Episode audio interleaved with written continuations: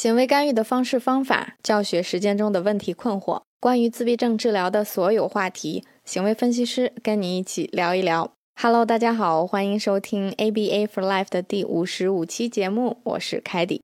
嗨，大家好，我是思慧。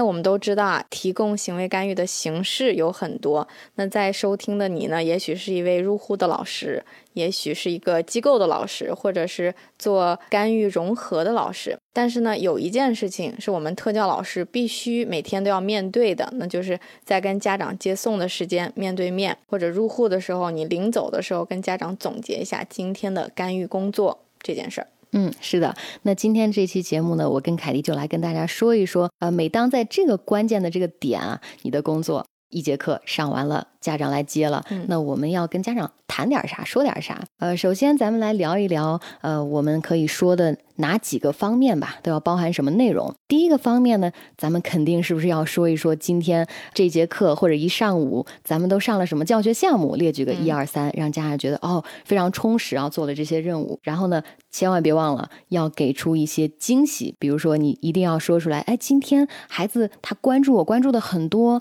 或者说他主动说出来的一句话，之前教给他的时候是呃两个字的，今天说了三个字或者五个字一句话。嗯，每当孩子有这种惊喜的。表现的时候一定要指出来，因为这是一个很好、可喜可贺的一件事儿。是的，是的。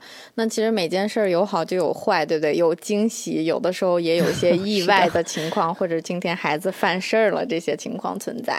所以呢，第二点呢，就是我们在给一些信息的时候，这些信息包含着一些今天的一些意外情况或者不如人意的情况等等，这是第二个方面。嗯，或者说，比如说孩子一不小心磕着碰着了，对，或者尿裤子了，是吧？这些情况。嗯，好，那最后我们别忘了第三个方面哦，也要列举表现今天展现出来的一些问题，比如说今天上课我们哪个地方课题做的不是那么好，以及呢还别忘了啊，以及要说一下在你上这节课的过程当中，针对于这些表现出来的没有做得好的地方，你的一些解决的办法。那这样呢，我要举一个小例子啊，呃，你可以最后说啊，那今天我们有点坐不住，呃，所以呢，我刚才在上课的时候就用这个代币啊，专门去强化了孩子安坐的这个好的行为，专门拿出来练了一会儿，嗯，呃，或者今天你举的例子是一拿走这个 iPad，孩子突然情绪很大就开始哭了，那么这个时候你说我就给孩子尝试了做了很多次给我这件事儿，就是练习拿走 iPad 这件事情，最后达到了一个怎么样的一个效果？所以整体如果你这样把解决问题也给出来的话，让人听起来呢，就是呃，作为一名老师，你对于这种突发的小状况处理的非常及时，也非常的专业哈。不仅仅是为了我们要留一个好的印象，更重要的是我们要让我们自己做出来这么多工作呀，努力是不是也要让别人知道和认可？是的，是的。那其实我们可以把上述我们说的这些内容，或者跟家长谈话的这个内容分成三类，非常简单的分一下啊，就是好的。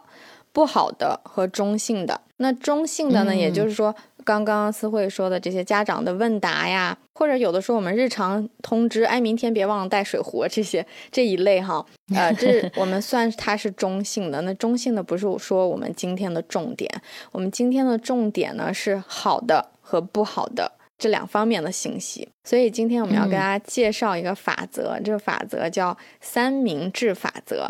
其实什么是三明治？大家都知道，两片面包夹着心嘛，对不对？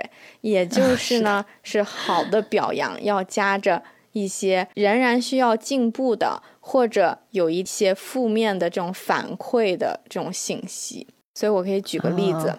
比如说，我们用三明治法则跟家长沟通一下今天关于小宝的这些干预的问题哈。我可以说，哎，今天小宝特别听话，他从头到尾都很开心，没有哭一声，比起之前进步太大了。然后今天下午的时候呢，他抢了别人的糖，然后老师挡着了他，不让他去吃别人的糖，他有点生气，呃，躺在地上五分钟。但是之后嘞，他还是自己站了起来，接着，呃，老师教他说 “糖”这个发音，他竟然说出“糖”字了，这真是出乎我们的意料。哎，凯迪，你这个例子我觉得举的实操性就是很真实啊，听起来这个画面感很强，是 实操性太强了。好，那呃，我来简单的呃用这个三明治的例子总结一下刚才你举的这个情境啊，非常生动啊。呃，三明治大家想象一下，第一片面包是什么呢？这个好的点是不是第一个点来了？没有哭，很乖，是不是啊？第一层就出来了。那中间。夹着这个负面的这个信息，抢了糖，然后出现这个问题行为了，躺地。好，那最后这片面包是不是要结尾在一个？哎，那最后说出了“糖”这个字，很惊喜啊，第一次听到。嗯，所以这个就是把刚才你这个例子放到面包里面去了。是的，是的，你分析的很到位，所以大家可以看到三明治法则是不是很简单？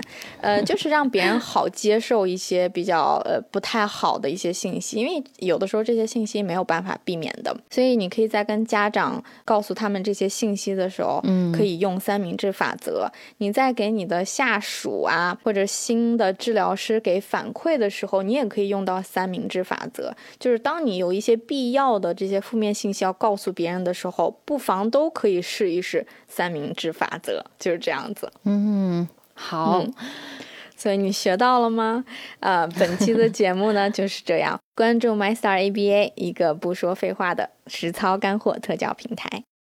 机构合作、个案指导和咨询，也欢迎联系节目详情页面中小助手的微信号。我们下期节目不见不散了，拜拜，拜拜。